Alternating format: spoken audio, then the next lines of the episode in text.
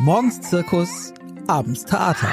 Der Familienpodcast vom Hamburger Abendblatt mit Insa Gall und Camilla John.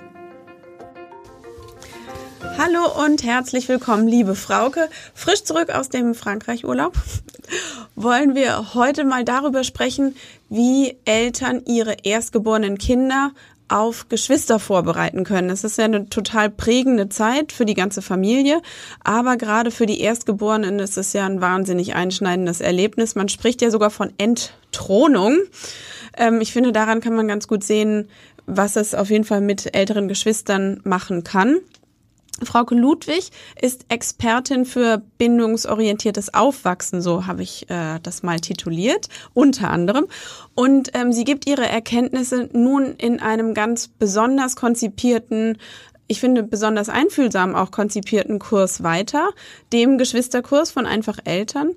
Und ähm, Frauke, was habt ihr euch denn da bei gedacht? Oder wie ist, wie ist, seid ihr auf die Idee gekommen, dass die Notwendigkeit besteht, ähm, da Wissen zu vermitteln, genau in diesem Punkt? Ja, tatsächlich gibt es Geschwisterkurse eigentlich schon sehr lange. Uns war einfach wichtig, diese bindungsorientierte Haltung auch weiterzugeben. Und weil ich selbst einen Geschwisterkurs gesucht habe, als äh, meine große Tochter, die war ja knapp dreieinhalb, ähm, fast vier, als ich schwanger war mit meiner Kleinen. Und dann habe ich gedacht, oh, ein Geschwisterkurs, ein Geschwisterdiplom, das äh, habe ich aktiv gesucht, habe dann auch so einen Kurs mit ihr mitgemacht und fand den ganz kacke. und ich habe einfach so ähm, auch auf, bei meiner Recherche auf der Suche nach so einem Kurs einfach die Inhalte bei anderen Kurskonzepten und Anbietern gesehen. Und das war alles immer sehr ähnlich und sehr deckungsgleich. Und ich glaube, dass ähm, auch jetzt im Nachhinein, auch durch die Rückmeldung von anderen, die Geschwisterkurse besucht haben, alle eher so unglücklich waren mit dem Inhalt. Und dann haben wir einfach gedacht, okay, aber was würden wir anders machen? Was ist uns wichtig? Ja, und deswegen ist der ja so ein bisschen anders geworden. Genau, du hast äh, gesagt, du warst ähm, nicht zufrieden mit dem Inhalt. Was, was war denn so das Hauptaugenmerk, auf dem die anderen Kurse lagen und was dich vielleicht gestört hat? Ich glaube, das, was mich am meisten gestört hat, war einfach auch dieses, dass ähm, die Kinder da eine Puppe bekommen haben, die sie dann gewickelt haben, der sie dann das Fläschchen gegeben haben und ähm, und es war halt einfach so ein bisschen die Erwartungshaltung, glaube ich, der Kinder, dass sie das dann später auch mit dem Baby machen können und wie man es dann auch hält und und im Endeffekt wird es anders sein. Aber also ist es nicht wichtig, sowas zu wissen? Naja, eigentlich ist es ja wichtig zu wissen, wie das wird, wenn das Baby kommt, was es dann schon kann, was es jetzt im Moment in Mamas Bauch auch schon kann und ähm, einfach auch so ein bisschen, was es eben alles nicht kann und aber auch darauf vorzubereiten, dass das große Geschwisterkind, was ja in der Regel dann auch nicht zwölf ist, gibt es natürlich. Also ich war sehr groß, als meine Geschwister kamen. Ich habe wirklich echt auch so Mutterjobs äh, machen dürfen. Mhm. Aber ähm, so ein Dreijähriges ist, sollte vielleicht nicht das Baby hochnehmen und einfach mal rumtragen, wenn das gerade ganz frisch geschlüpft ist und vielleicht auch versuchen, es zu wickeln oder so in einem unbeobachteten Moment. Und was uns, glaube ich, auch wichtig war, dieses, ähm, dass die Kinder, denen wird ja auch immer so suggeriert, dass was ganz Wunderbares jetzt bald passiert, da kommt ein Geschwisterchen und die haben ja gar keine Ahnung, was das bedeutet. Und dann kommt ein Baby, mit dem man überhaupt nichts anfangen kann und zwar lange nicht. Also ich, ähm, ich finde das einfach wichtig, so die, die realistische oder die, ja, das, was wirklich kommen wird, einfach auch so ein bisschen in den Fokus zu rücken, nämlich, dass da plötzlich ein neuer Mensch sein wird, den man auch nicht zurückgeben kann, auch wenn man das jetzt vielleicht nicht direkt sagt, aber einfach auch die Vorbereitung und das Baby wird sehr, sehr viel Milch trinken und sehr, sehr viel bei Mama und Papa oder Mama und Mama oder in welcher Konstellation auch immer. Ich bleib jetzt hier vielleicht einfach mal so im klassischen Rollen, ähm, Bild, dass man da einfach ähm, auch das Kind schon darauf vorbereitet. Das wird viel Zeit brauchen, dieses Baby, und ganz viel Nähe. Und da geben wir einfach Tipps, auch mit dem großen Kind schon mal Fotos anzugucken aus der Zeit, an der es selbst ganz klein war und ganz viel auf dem Arm, um einfach auch zu zeigen, guck mal, und das haben wir mit dir auch so gemacht. Mhm. Da kommt ja schon so ein bisschen durch, dass äh, zu erwarten ist, dass eine Eifersucht entsteht, oder? Also, oder ist es das Vorbereiten darauf eben, oder kann man überhaupt ein kleines Kind darauf vorbereiten, dass es die Eltern bald teilen muss? Also ich finde schon, dass, ähm, dass man da auf natürlich altersgerechte Art und Weise schon ein bisschen was vorbereiten kann, indem man eben nicht sagt, oh, bald kommt das Baby und freust du dich schon, oh, das wird super und dann könnt ihr Fußball spielen oder was auch immer da irgendwie auch oft erzählt wird. Und im Endeffekt ist es für, für das große Kind dann wirklich ein Schock ganz oft weil dann kommt Besuch, alle wollen das Baby sehen. Man wird ja auch plötzlich ermahnt. Also ich meine, ich, du hast ja auch ein paar Kinder. Und man, in dem Moment, wo das zweite kommt, hat man ja vorher auch ganz oft, also ich weiß nicht, ob es dir auch so ging, aber ich hatte echt Sorge, dass ich das zweite Kind auch so lieben kann wie das erste. Das hört man ja auch ganz oft. Und dann kommt dieses zweite kleine Wesen auf die Welt und bei mir war es tatsächlich so, dass meine Bindung zu der großen, plötzlich fast litt, weil diese, dieser Fokus von mir so auf dem Baby war und meine vierjährige Tochter mir plötzlich vorkam wie zwölf. Die wirken so wahnsinnig groß, die ehemals kleinen genau, oder die war gerade noch mein Baby und jetzt war die riesig und die war laut. Also ja. es kommt einem ja dann in dem Moment ist man so ähm, mit mit diesem Baby gefühlt irgendwie so eins, dass auch laute Geräusche und sei es nur irgendwie die die die Mühle, die die Bohnen für den Kaffee malt, da denkt man, mach das leiser, weil alles ist so laut.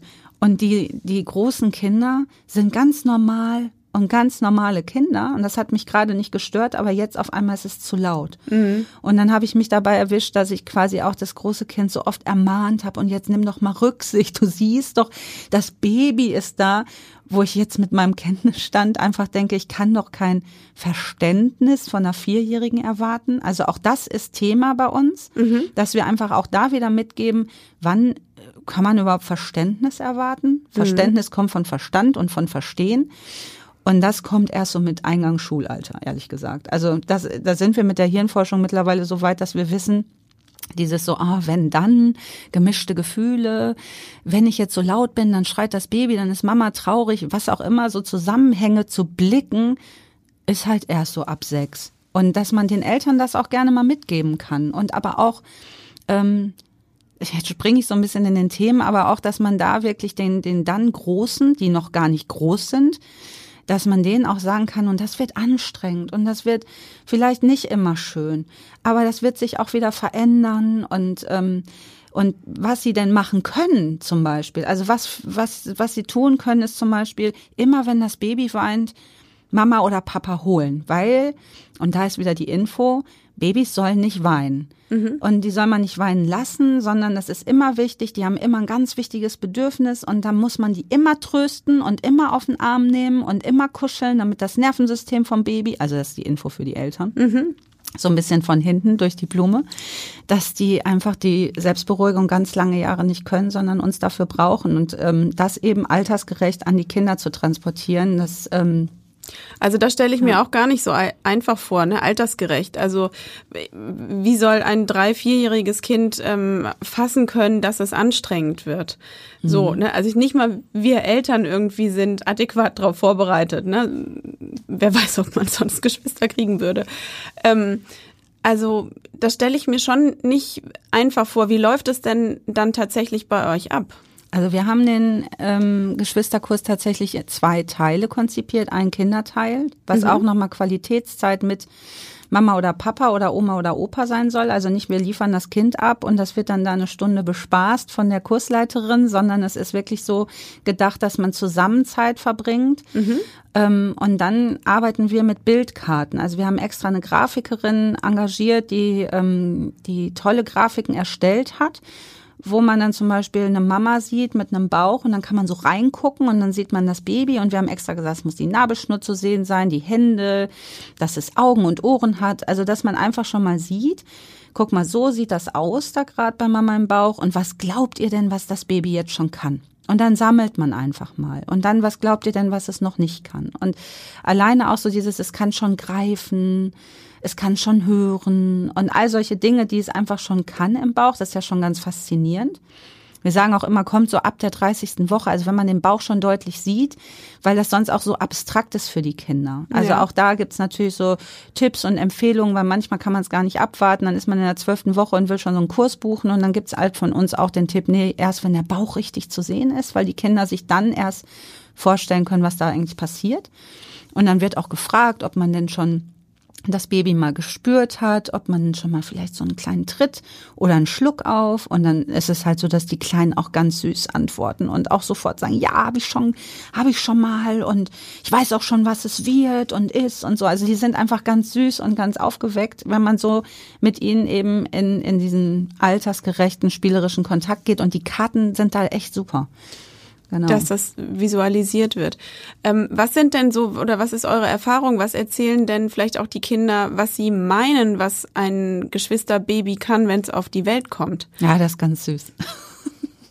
Ja, ja, klar. Das, und das, daran erkennt man ja, was sie denken, was, was da los ist. Und es ist für die Eltern auch schön zu sehen, dass sie dann merken, so, oh, mein Kind hat aber wirklich äh, spannende Ideen, was das Baby dann schon kann. Also das Baby kann schon Fußball und Karten spielen. Ja, sowas kann natürlich auch kommen. Aber in der Regel ist es schon so, dass ähm, diese Karten eben dann auch zeigen, so kann es denn jetzt schon, ähm, also das ist Wein zum Beispiel. Ne? Weinen kann es, das bekommt immer, ja, es wird bestimmt weinen. Also die sind schon so ein bisschen informiert in der Regel.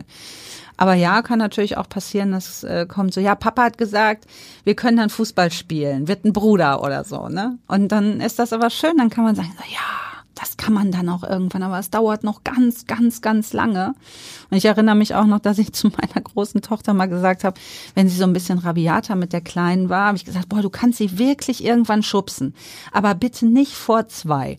Also, dass man einfach auch mal klar macht, die sind wirklich noch lange, sehr lange ganz klein und da muss man vorsichtig sein und irgendwann könnte aber auch ein bisschen kämpfen, wenn es sein muss. Und dann alleine diese Zeitspannen, das ist natürlich für die Kinder total schwierig zu erfassen. Klar.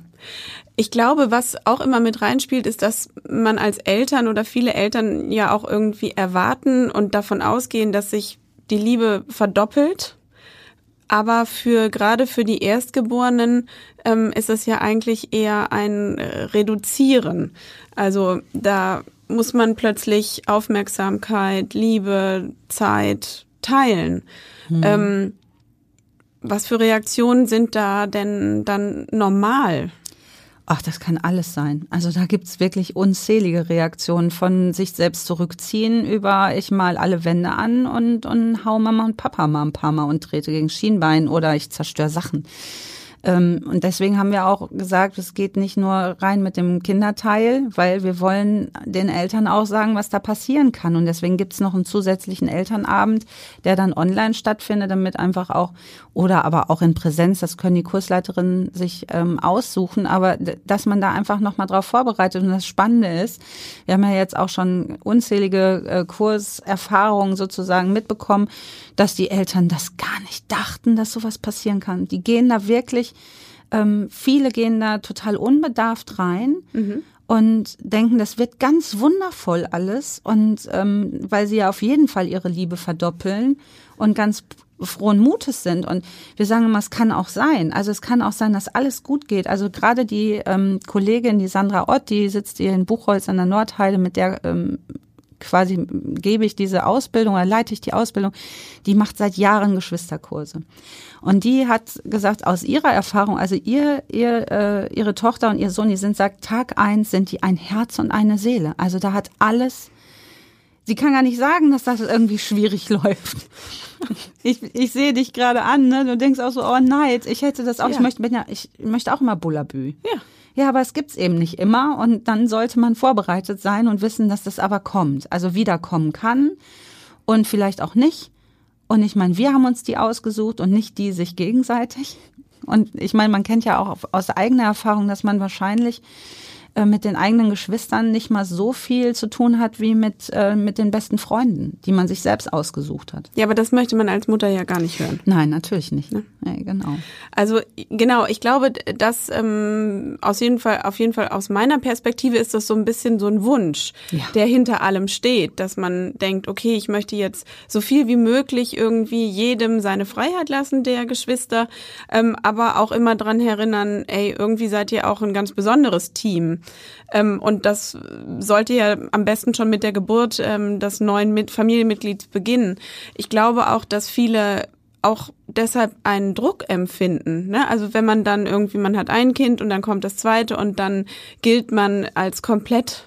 Mhm. Ja, sowas kriegt man ja auch oft gesagt. Oh, ihr seid jetzt vier, ihr seid jetzt komplett. Hm, okay. Wie noch ein drittes. Ihr ja, oder zwei. genau. Andersrum natürlich auch wie nur eins. wie nur ne? Warum eins. nicht noch mehr?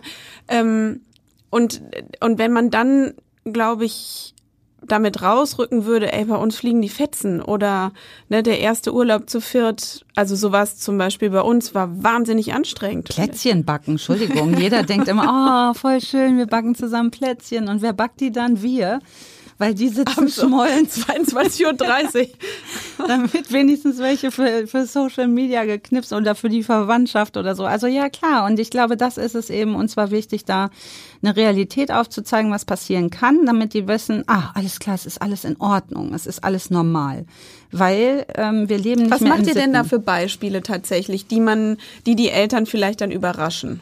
Naja, also einmal, du hast es vorhin schon gesagt, dieses Entthronungsthema, also dass man einfach mal darauf aufmerksam macht, das ist, ihr seid die erste große Liebe eurer Kinder und ähm, ihr wart zu 100 Prozent sozusagen bei eurer Aufmerksamkeit bei euch und wenn dann nochmal jemand kommt, dann kriegt das sehr viel Aufmerksamkeit am Anfang.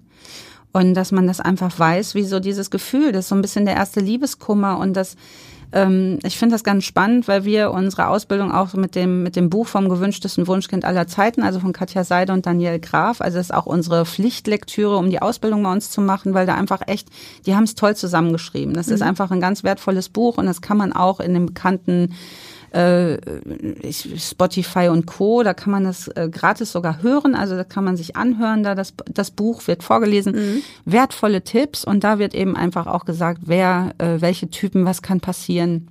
Und hier erzählt eben auch von dem Liebeskummer, dass ähm, dass die Kinder ähnlich reagieren wie Erwachsene, wenn die noch eine Chance sehen. Also wenn man so quasi verlassen wird, man ist ganz traurig und kann dann nichts anderes mehr denken, als diese Bindung irgendwie wiederherzustellen. Und dann wird man genau so, wie man denkt, dass der Partner einen gerne hätte und geht dann doch mal mit zum Sport oder so, wo er sich eigentlich jahrelang gewünscht hätte, dass man mal aktiv in ne, so Sachen, die man vorher nicht gemacht hat. Ja, und die Kinder machen das ähnlich. Die werden dann ganz niedlich, ganz süß, ganz lieb erstmal und, und versuchen es auf die Art irgendwie die, die Bindung ähm, aufzubauen wieder. Und dann kann es aber sein, dass sie egal was machen, um einfach die Aufmerksamkeit der Eltern zu bekommen. Und, und auch da, negative Aufmerksamkeit. Ja, klar. Also ich glaube, es gibt für ein Kind nichts Schlimmeres, als nicht gesehen zu werden. Ähm, und dann nimmt man lieber äh, verhauen zu werden, als ignoriert. Also es ist wirklich tatsächlich, gibt es da Studien zu, dass man eher ähm, Strafen akzeptiert und sie besser findet, als äh, Eltern, die sich ein, die sich nicht interessieren. Aber das ist ja sehr wahrscheinlich doch ähm, dann nur das Empfinden des Erstgeborenen, oder? Weil ich glaube nicht, dass die Eltern dann irgendwie extra ähm, sich nur auf das Baby fokussieren und das ältere Kind links liegen lassen. Ja, das, ähm, das ist tatsächlich, muss man schon gucken, ob man den Speicher vom großen Kind auch voll hat. Ne? Also wenn man eh echt auch viel am Handy hängt, viel arbeitet und das bisschen Zeit, was eigentlich eh schon auch für das Große zu wenig war. Okay. Dann ist es echt schwierig, ähm, weil dann werden die Kinder, die, die brauchen die brauchen die Aufmerksamkeit der Eltern. Und äh, oft werden die zweiten ja geboren mitten in die Trotzphase. Also wenn die anderen irgendwie zwischen anderthalb und drei sind, äh, was die Trotzphase, die Autonomiephase, Autonomiephase. wie ich viel schöner finde, obwohl ja. auch da muss man wieder wissen, das Wort Trotz ist eigentlich ein sehr, sehr gutes, nämlich zum Trutz. Also wir, wir sind beständig, wir halten an etwas fest und so. Also es ist eigentlich gar nicht, es wird so negativ konnotiert benutzt. Mhm. Aber eigentlich ist es sogar ein ganz gutes, aber ja klar, Autonomiephase und die Kinder kämpfen für ihre Bedürfnisse nochmal doppelt und dreifach, weil sie wissen jetzt, sie sind ein eigenständiger Mensch und jetzt wird das auch benutzt und jetzt stehe ich für mich ein und wehe, jemand anderes drückt den Fahrstuhlknopf oder den Lichtschalter, das kann katastrophale Ausmaße annehmen. Und wenn dann auch noch ein Baby in diese Familie kommt und das kriegt auch noch die Aufmerksamkeit, dann ist das ähm, ja, das ist ein Systemcrash, da ist Error, äh, Kampfflucht, Stache, Hauen, Treten, alles möglich, wo man aber auch wieder wissen muss und deswegen finde ich das so wertvoll, auch diesen Elternabend einfach auch da zu sehen, weil man muss dann ja auch wissen, was mache ich denn dann? Wie reagiere ich denn dann? Also wir sagen ja nicht nur, guck mal, das kann passieren, sondern wir geben ja auch immer noch äh, Hintergrundinfos, was passiert mit meinem Kind in dem Moment und warum ist es eigentlich ganz cool, wenn es zum Beispiel irgendwie eine Vase kaputt macht, weil es tatsächlich schon eine reife Leistung ist, so sein, sein, seine Wut gegen einen Gegenstand auszudrücken und nicht gegen das Baby. Und da auch mal wieder in die Wertschätzung zu kommen, dem großen Kind gegenüber, dass es eben gerade nicht anders kann, dass es nicht aus seiner Haut kann, dass es Dinge nicht absichtlich macht. Also auch da wieder die Wertschätzung für das große Kind ist ganz wichtig. Und eben, ähm, ja, wie kriegen wir es denn hin, dass es runder läuft? Und ja. Also ich glaube, das ist wahrscheinlich dann eher für alle eine herausfordernde Phase, ne? weil meistens mit einem Säugling ist irgendwie ein Schlafmangel da und äh, da sind sowieso viele Gefühle im Spiel. Ähm, und dann wertschätzend auf einen zertrümmerten Gegenstand zu schauen, ist irgendwie, also ist herausfordernd, ja. um es so auszudrücken. Ähm, klar, wenn du es so aufdröselst, dann klingt das total plausibel und nachvollziehbar. Ähm, in der Situation aber muss man es eben erstmal auch verstehen, was steht dahinter. Ne? Und, und, deswegen ist es so gut, es vorher schon mal gehört zu haben. Wenigstens das, genau. Und dass man einfach auch äh, in dem Moment, also ich finde immer den Spruch, den man sich wirklich an den Kühlschrank hängen sollte, ist, wenn ein Kind Probleme macht, dann hat es welche. Die machen die nicht einfach so, sondern die haben gerade selbst, die sind in großer Not. Und wenn sie solche Sachen machen und vermeintlich absichtlich, dann ist das was, wo ich, nächster Spruch, der Fehler sitzt vorm Computer. Also das ist nicht das Kind ist schuld. Wir sind vor allen Dingen zuständig für die Qualität in der Beziehung zu Hause. Ob unser Zuhause ein Ponyhof ist oder ob die Kinder da mit Strenge und Angst groß werden, das ist unser Thema. Und unsere Kinder sind nicht für Harmonie verantwortlich. Das sind wir. Das sind die Großen. Und lange. Mhm. Ähm, kannst du verstehen, dass das ähm, Eltern auch einen Druck macht? Also Klar. so eine so eine Spirale sich auch aufbauen kann? Oder hörst du das auch als Feedback oder als ähm, Beitrag? Ja, tatsächlich äh, gerade in unseren Ausbildungskursen, weil man da natürlich auch sehr reflektiert an sich selbst nochmal rangeht und nochmal guckt. Und ja klar, jeder will es am besten, will es bestmöglich machen. Also man liest ja auch heute viel mehr womöglich noch als früher und man möchte so viel richtig man die Kinder nicht kaputt machen, gerade so in der bindungsorientierten Szene oder eben auch, was man, man kriegt das ja mit, dass es einfach durch sehr viel Social Media, äh, tolle Blogs, tolle Podcasts einfach mittlerweile ankommt, überall in allen Schichten, dass man nett zu Kindern sein sollte und dass das was bringt und dass äh, ein U-Bahn-Schubser nicht besser mal einen hinten drauf gekriegt hätte, sondern besser mal ein bisschen mehr Liebe gekriegt hätte. Also das, das kommt ja mittlerweile an. Und jetzt habe ich den Faden verloren, warum ich jetzt so ausgeholt habe. Ach so, die Rückmeldung, genau. Also, dass man da wirklich die Rückmeldung bekommt, oh, ich, ich manchmal habe ich das Gefühl, ich sitze abends im Bett und, und dann hätte ich das noch besser machen können und das noch besser machen. Und dann denke ich immer, mach das, mach das nicht. Alleine, dass du drüber nachdenkst, zeigt schon, dass du eine gute Haltung deinem Kind gegenüber hast. Und so eine Haltung ist, glaube ich, das A und O. Also erstmal zu sagen, okay, erstmal liebe ich euch alle hier bedingungslos. Und wenn äh, ich merke, mein Kind ist gerade außer Rand und Band, dann muss ich den Speicher füllen. Und da gibt's ja Möglichkeiten. Also wir geben zum Beispiel den Tipp, äh, eine Milchkiste zu packen, bevor das Baby kommt. Mhm. Das ist eine Kiste, da kommt spezielles, tolles Spielzeug rein, vielleicht ein Malbuch, nicht unbedingt was, was laut ist, mit Geräuschen oder so. Aber dass die Kiste immer, wenn das Baby dann sozusagen ähm, seine Milch bekommt, egal ob Fläschchen oder Brust, dass man dann einfach sagt, so das ist so auch eine Qualitätszeit fürs große Kind dass die Kiste dann hervorgeholt wird und dann gucken wir da rein, weil ich meine, man Ach, dann macht man Stereo. Man genau, füttert Stereo. das Baby und, und das äh, große Kind ist dabei. Man kann ja sogar auch gleichzeitig ein Buch angucken, wenn das Stillen erstmal oder das generell das Milchgeben erstmal so ein bisschen in Fluss gekommen ist, sag ich mal. Und man ist ja schon versierter, weil es ist das zweite. Da hat man schon äh, im Handling schon auf jeden Fall einen Vorteil, würde ich sagen. Mhm. Und ähm, genau, und dann hinterher auch diese Milchkiste dann wieder wegzuräumen. Also nicht so, jetzt ist äh, das Baby satt, jetzt nehme ich dir dein Spielzeug weg, bitte nicht, sondern dann darf auch zu Ende gespielt werden, aber dann eben nicht es stehen lassen, sondern mhm. wirklich wieder so eine Besonderheit da reinbringen. Und man darf die auch immer wieder neu füllen, wenn man jetzt sagt, so das ist jetzt zu Ende geliebt und das ist mhm. jetzt zu Ende gespielt und ist jetzt keine Besonderheit. Baby trinkt mehr. immer noch. Baby trinkt immer noch. Und die trinken ja sehr viel am Anfang, also Tag eigentlich rund um die Uhr, wenn man ähm, ja ja, wenn man bedürfnisorientiert Milch gibt. Oder beziehungsweise, genau. Wo du die Kiste ansprichst, äh, kommt mir in den Sinn, dass man auch oft hört, dass das der Neuankömmling oder das Baby, das kleine Mädchen und der Junge ähm, ein Geschenk mitbringen sollten. Ja. Das ist ganz süß, ne? Aber ich, auch da, ich meine, das soll jede Familie für sich selbst entscheiden. Ähm, meine Freundin Solveig Carstens, die ist äh, Hebamme hier in, in Hamburg, liebe Grüße, äh, die mhm. sagt immer, ja, aber der, das Baby bringt kein Bagger mit aus dem Bauch. Ne? Also sie gerade sie so als Hebamme sagt immer, warum nicht einfach erzählen, wie es ist, sondern dass man einfach sagt so, hey, zur Feier des Tages, dass hier noch jemand einzieht bei uns oder jemand Neues da ist. Und ähm, haben wir gedacht, wir, wir, wir feiern das auch mit dir. Und das ist, soll für dich auch ein schöner Tag werden, weil, und auch da wieder, weil das wird jetzt bestimmt auch nicht immer nur so easy peasy, sondern auch anstrengend. Und ähm, Vielleicht ist das äh, die authentischere Variante. Ne? Man, also dahinter steht ja nur der Wunsch, dass sich alle freuen, bitte. Ja.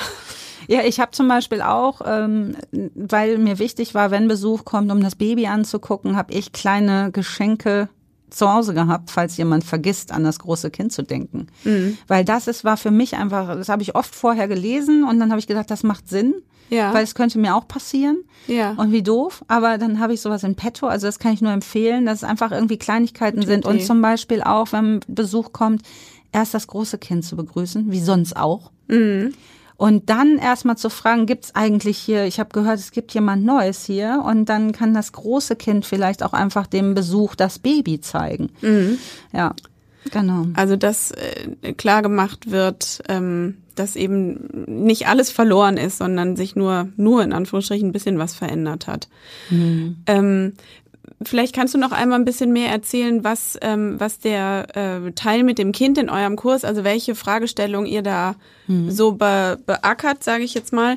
Ähm, also, oder was kann man, also muss ein Geschwisterkind wirklich wissen, wie eine Windel gewechselt wird oder ist das? Wir wickeln trotzdem, aber wir sagen komplett dazu, wir haben auch dazu eine Bildkarte und wir sagen dann auch, also du wirst das Baby wahrscheinlich nicht wickeln aber du kannst total toll der Mama oder dem Papa helfen. Und dann gibt's eine Bildkarte, wo die Mama wickelt und das Kind steht daneben auf einem Hocker und kann zugucken und kann die Windel anreichen zum Beispiel. Mhm. Also dass es quasi auch so seine festen Jobs haben darf und wichtig ist im Prozess sozusagen.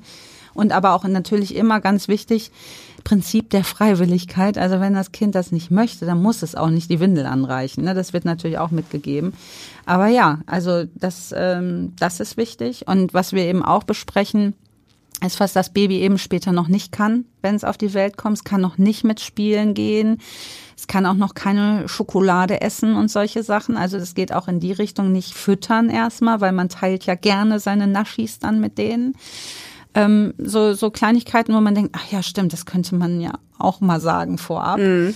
Und dann sind die schon mal informiert. Und auch eben als ein weinendes Baby auf einer Bildkarte, wo dann das große Geschwisterchen so ratlos daneben steht und denkt, was hat's denn jetzt schon wieder?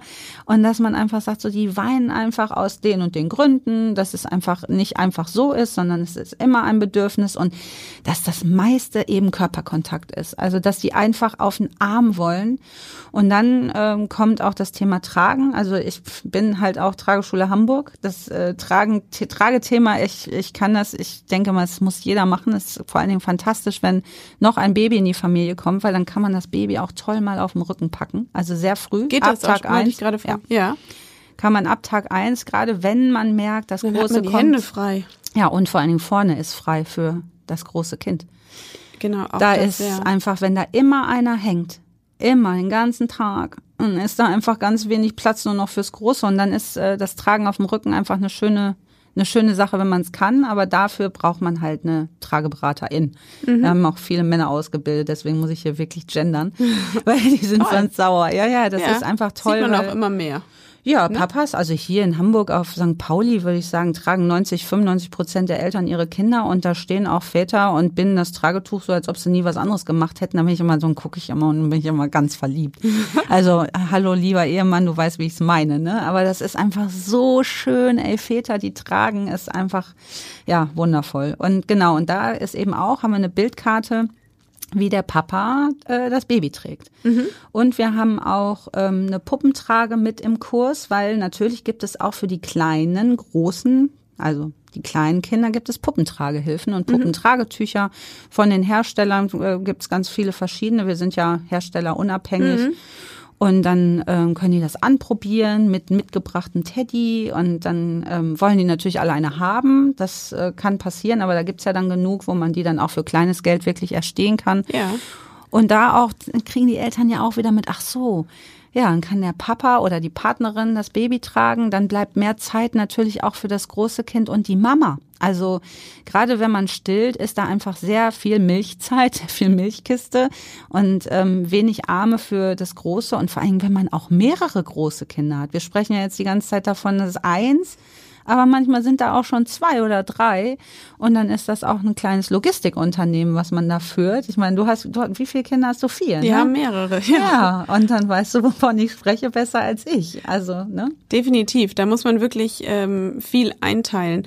Und ähm, eine Frage, die, die ich auch immer wieder gehört habe oder beziehungsweise die aus meiner Sicht ähm, so viel Verwunderung auch hervorgerufen hat, ist, dass man ähm, mitkriegt, okay, das Baby kommt auf die Welt, es läuft, ne? Also es geht eigentlich echt gut, das ist gar ja, nicht so. Genau, und dann und schläft auch durch und so. Genau, aber äh, entweder so, aber dann ähm, kommen die Probleme in Gänsefüßchen erst vielleicht, wenn das Baby vier Monate alt ist. Also wenn es sich so ein bisschen langsam aus dieser Neugeborenen, ich schlafe eigentlich die ganze Zeit und mhm. trinke mal ein bisschen was und bin eigentlich ziemlich unauffällig, Babyzeit, heraus äh, äh, ne, würmelt und dann ähm, auch vielleicht von den Geschwistern mehr wahrgenommen wird. Mhm.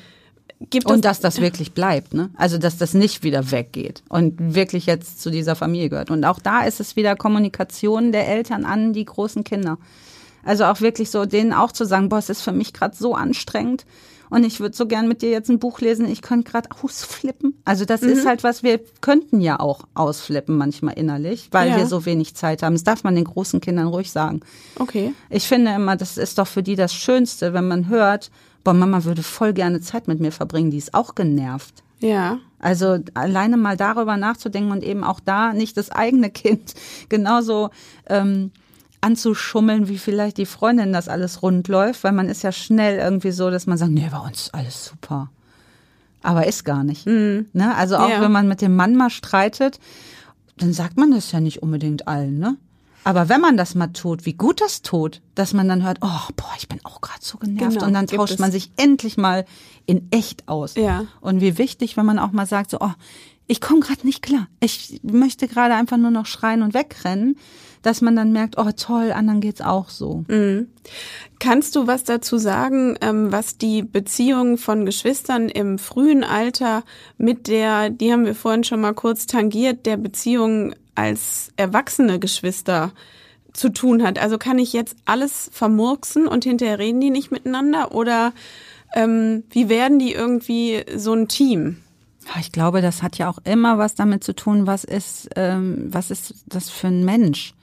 weil die, ne, du hast auch mehrere Kinder, ich habe auch zwei und die sind so unfassbar unterschiedlich, dass ich immer denke, wenn die charakterlich miteinander nicht matchen und sich vielleicht einfach gar nicht mögen, weil sie diese Charaktereigenschaft nicht mögen, dann kann das sein, dass sie auch im, im Alter, sag ich mal, jetzt nicht so viel miteinander zu tun haben. Ich glaube fest, weil ich wollte natürlich auch alles richtig machen. Ich habe voll recherchiert, was der beste Altersabstand, lieber ganz eng oder lieber weit und hm. was macht am meisten Sinn. Viele sagen, ja, ist super, wenn das erste schon keine Windeln mehr braucht äh, dann ist optimal. Dann sagen ganz viele, nee, ganz enger Altersabstand, weil dann kennen die es gar nicht ohneinander. XYZ, es gibt so, es, und im Endeffekt es ist Zufall, ob die sich, glaube ich, mögen oder nicht. Habe ich mittlerweile habe ich das Gefühl, man kann da natürlich eine Menge für tun. Ähm, und ich glaube, die Haltung innerhalb der Familie, also macht man was zusammen, erklärt man auch dem einen, dass es Verständnis jetzt gerne auch mal fürs andere haben darf. Und was ich zum Beispiel meinen mal mitgegeben habe, ist, dass die Streits zwischen den Geschwistern ähm, total schön sind, weil man da Streiten üben kann auf sicherem Terrain. Mhm.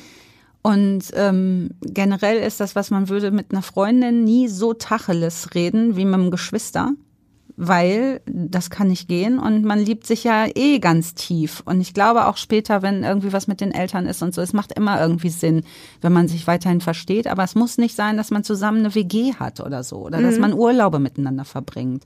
Vielleicht ist das dann auch wieder eine Erwartung der Eltern, die erfüllt werden soll und dann eben gerade natürlich nicht erfüllt werden muss. Aber ja, ich glaube, über das Thema Geschwister könnte man auch noch weiter sprechen. Ja, auch gerade so im Urlaub, ne? Da merkt man immer, wenn dann keine anderen Kinder und Freundinnen und so dabei sind, so merke ich das immer, dann sind die total eng. Stimmt. Richtig cool. Und nach, nach dem Urlaub ist auch erstmal noch eine Zeit echt enger und dann hat auch jeder wieder seinen Freundeskreis und das ist auch gut und richtig. Ich glaube, wenn wir mal mit unserer Bullabü-Erwartungshaltung ein bisschen rausgehen und nicht irgendwie denken, oh, die müssen doch jetzt eigentlich zusammen in einem Zimmer sitzen, so weit sind sie doch gar nicht auseinander, warum ist das so? Ja, weil sie vielleicht einfach gerade keine Lust aufeinander haben. Darf man. Ich finde, das ist ein wunderbares Schlusswort, dass man das darf, auch mal keine Lust haben, ähm, weil ähm, das kennen wir ja auch. Ne? Ja, wir ja. haben auch nicht immer einen guten Tag. Aber genau. Gefühle dürfen halt sein und sollen sein, auch die schlechten, ja. Liebe Frauke, vielen Dank für deinen Besuch. Danke dir. Weitere Podcasts vom Hamburger Abendblatt finden Sie unter abendblatt.de slash podcast.